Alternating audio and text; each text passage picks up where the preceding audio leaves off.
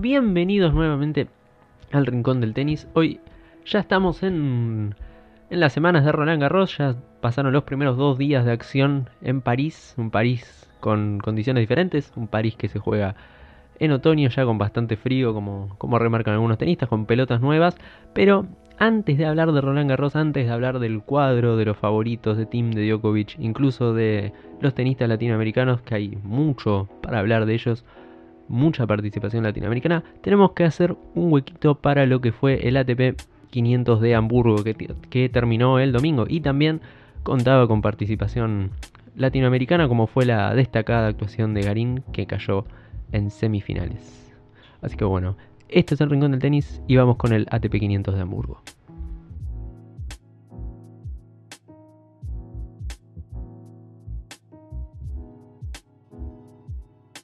Y bueno, para hablar del ATP de Hamburgo tenemos que arrancar con la quali. La quali contaba con la participación de Juan Ignacio el Topo Londero y de Pablito Cuevas el uruguayo. Londero cayó en la primera ronda frente a Radu Albot y el uruguayo, por suerte, pudo clasificar ganándole la primera ronda a Kravitz y la segunda ronda a un siempre complicado Gilles Simón sin ceder ningún set, 6-4 y 7-6 contra Simón, 7-6 7-6 su primer partido contra el austriaco. Ya en el torneo, Pablo tampoco no tuvo mucha suerte, sinceramente, con el cuadro. Le tocó en primera ronda un complicado Taylor Fritz, a quien pudo sortear sin ninguna complicación por 6-4 y 6-2. Fritz es cierto que no es, no es su mejor.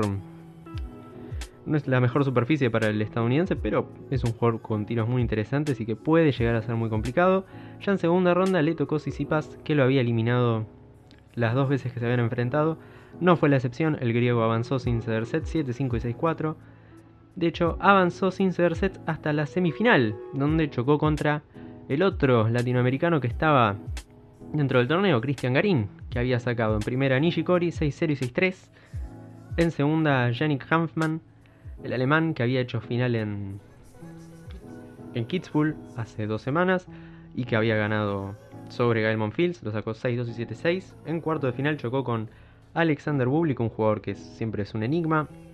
Puede jugar o muy bien o muy mal. Y venía como la loser, pero había sacado a Gerald Yassim en dos sets. Se le complicó, perdió el primero 3-6, alguna polémica con un saque de abajo, al que en algún momento seguramente le dedico un video, eh, un, un, episodio. Y bueno, logró sacar al kazajo en 3 sets, 3-6, 6-4 y 6-4, una victoria bastante más apretada quizás que sus primeros dos partidos. Y ya en semi le tocaba Estefano Sisipas, un jugador muy metido en el top 100, una muy dura, una muy dura parada. Garín que tenía una estadística particular y era que nunca había caído en una semifinal de un ATP, pero la estadística tenía que romperse, evidentemente. A todos les pasa de perder en una semifinal. No fue la excepción, aunque se fue, se fue con, una, con una pelea, se fue de forma muy digna, perdiendo 7-5, 3-6 y 6-4 contra el griego que está 6 del mundo, si, no, si mal no me equivoco. Si, mal, si no me equivoco. Así que, gran torneo de Garín. Eh, yo había dicho que ojalá para Roland Garros Cristian llegue con un poco más de confianza y no fue la excepción. Yo creo que estos partidos, sin lugar a dudas, les van a, le van a dar un envioncito, un empujón, que era lo que, lo que andaba necesitando. Si sí pasa en la final, cayó igualmente. Es más, entregó la final con una doble falta. Y la entregó contra Andrei Rublev, que llega a 5 títulos ATP, su primer ATP 500, que ganó 6-4, 3-6 y 7-5. Rublev que había perdido la final del año pasado contra el Giorgio Nicolos Basilashvili, que viene jugando, viene jugando realmente mal.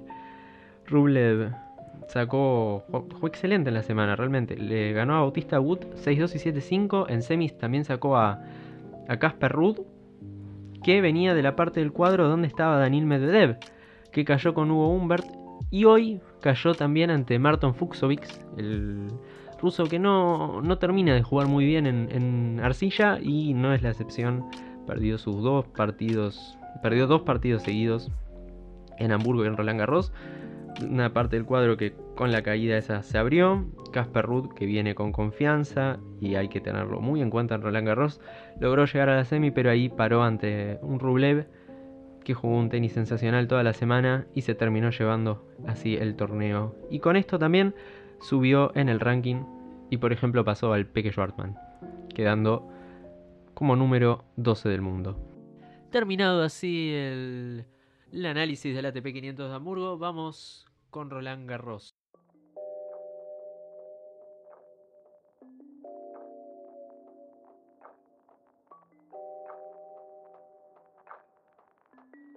Y ya pasando a lo jugoso, a lo, a lo principal de este, de este episodio, que es Roland Garros, el cuadro, el análisis, pero primero los tenistas latinoamericanos.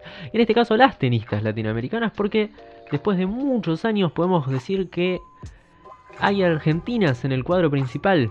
Está Nadia Podoroska que sacó en primera ronda a Grit Minen, la belga, después de pasar la cual y también sin perder ningún set y por primera vez en 6 años tendremos una tenista argentina en la segunda ronda. También ganó Renata Zarazúa, la mexicana, sobre Elsa Jaquemont, así que una gran noticia volver a tener representantes latinoamericanas en el cuadro femenino hace muchos, muchos años. Realmente no, no recuerdo. Desde la época de Dulco, no recuerdo que haya habido jugadoras femeninas, así que una muy linda noticia. Y también tenemos que hablar y hablar bien del lado de los hombres, porque Diego Schwartzman sacó a Miomir Kekmanovic con mucha autoridad 6-0, 6-1 y 6-3. Tenemos también la victoria de Federico Coria contra Jason Jung, porque le había tocado también en la primera ronda del US Open. 7-5, 7-6 y 7-6, más trabajada la victoria, pero victoria al fin. Segunda ronda, un gran partido de Fede. Y también ganó, bueno, acá iba a pasar un tenista latinoamericano en el choque de argentinos, Londero sobre Fede Bonis, 14 a 12 en el, en el quinto set, después de estar 2 sets a 0 arriba, después de sacar varias veces para el partido, realmente hay que, hay que aguantar la cabeza, ¿eh? no, no cualquiera puede sacar un partido así de largo que parece que se te está, que se te está por escapar. Y hoy tenemos a Guido Pela, que también avanzó en 4 sets contra Salvatore Caruso Partido para nada fácil y que no, no la tuvo fácil. De hecho, estuvo 3-5 en el, en el tercer set para quedar dos sets a uno abajo. Lo dio vuelta y ganó 7-6, 6-7, 7-5 y 6-4. Un partidazo. Saca Guido Pela. También jugó Emilio Gómez, hijo del Gómez ecuatoriano que había ganado Roland Garros allá en la década de los 90 contra Andre Agassi, pero su hijo cayó en 5 sets contra Lorenzo Sonego. Pero también lindo tener más representación latina jugando un representante de Ecuador, que también hace muchos años que no, que no había un tenista de allá. Ganó Daniel Elay Galán, jugador que juega muy bien, lo he visto en la Copa Davis contra Argentina y la verdad es que cuando viene aprovechando su oportunidad como el lucky loser.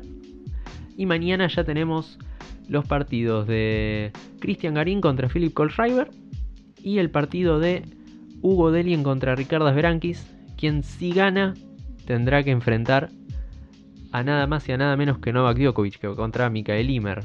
También juegan para cerrar Pablito Cuevas contra Henry Laxonen, el suizo, y eh, Tiago Monteiro contra Nicolos Basilashvili. Yo a, a, Monteiro le pongo mis fichas. Basilashvili creo que si lo ponen a jugar contra un cono pierde.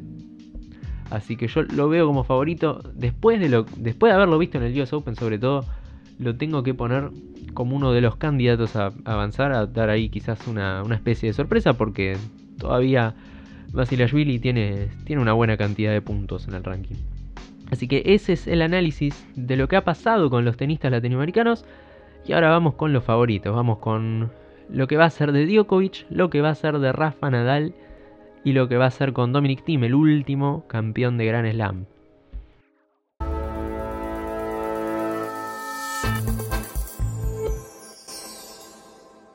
Y si vamos a hablar de, de los candidatos, tenemos que arrancar hablando con Novak Djokovic, porque es el tenista que más triunfos tiene en la temporada y el tenista que ha perdido nada más que una vez y ha perdido porque lo desclasificaron, si no, seguiría invicto muy probablemente. Como ya dijimos antes, Djokovic va en primera ronda con Mikael Imer. En segunda ronda potencialmente sería Hugo Deli en el boliviano, quien jugaría con él. En tercera ronda estaba predestinado a jugar con Uber Turcax, pero hoy cayó 11-9 en el quinto set contra Tennis Sangren, así que ahí se le abre un poco el cuadro. Cuarta ronda lo vería enfrentándose o a Cristian Garín o a Karen Kachanov, un partido que si se da en tercera ronda va a ser un partidazo, pero creo que ninguno de los dos podría complicarlo a Novak Djokovic sobre polvo de ladrillo, más allá de que a mí la verdad es que Djokovic me encanta. Después, ya si vamos a a lo que es cuartos de final, el potencial rival es Mateo Berretini, creo yo. Está también de ese lado Roberto Bautista Wood, pero sobre polvo de ladrillo no lo veo, no lo veo llegando tan lejos.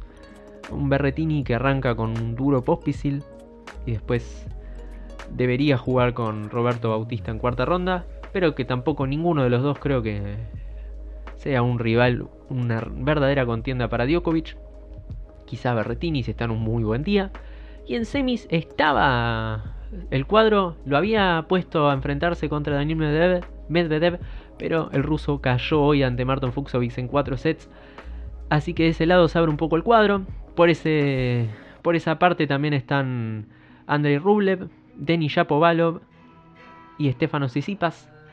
Por lo hecho, y si no viene cansado, me parece que mi candidato ahí es Andrei Rublev a meter una, una buena sorpresa, meter una semi de Gran Slam. Pero yo le pongo mis fichas al ruso por lo que ha hecho en, en Hamburgo. De vuelta, no creo que ninguno realmente lo complique. Quizá Berretini, si le tengo que poner las fichas a alguien, pero no creo que nadie, nadie lo complique mucho en su camino a la final. ¿no? Lo, lo interesante era ver si Tim caía en el lado de. En el lado de Nadal o de Djokovic y cayó en el lado de Nadal.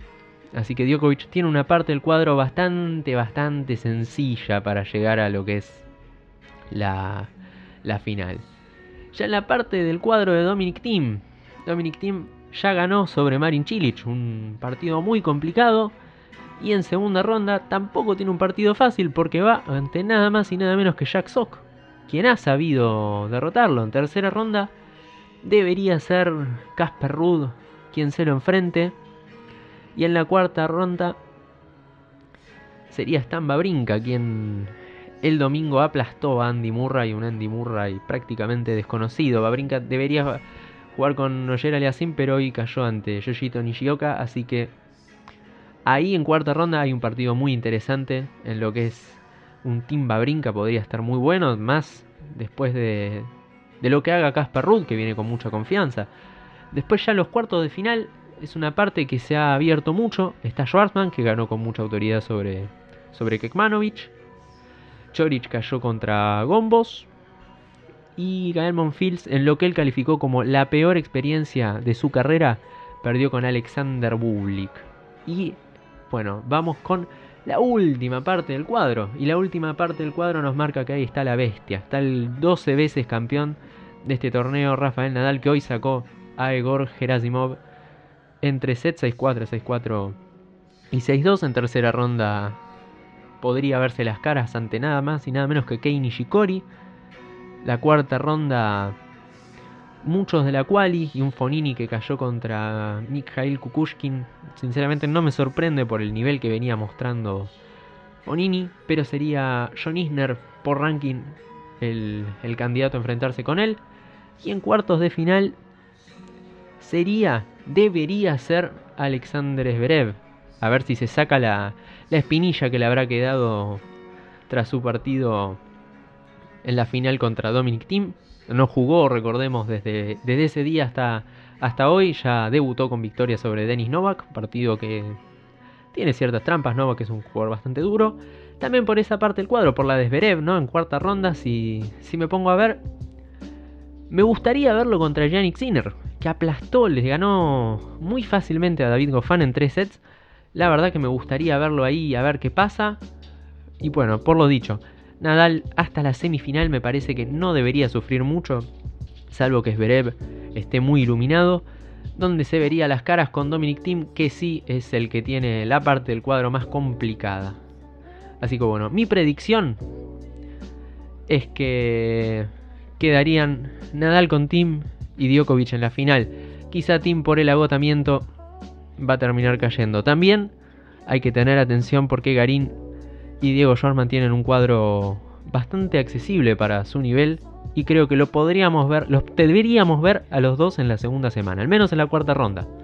Así que bueno, esto fue El Rincón del Tenis una vez más y nos vemos la semana que viene con lo que nos dejó Roland Garros, un torneo que recién arranca.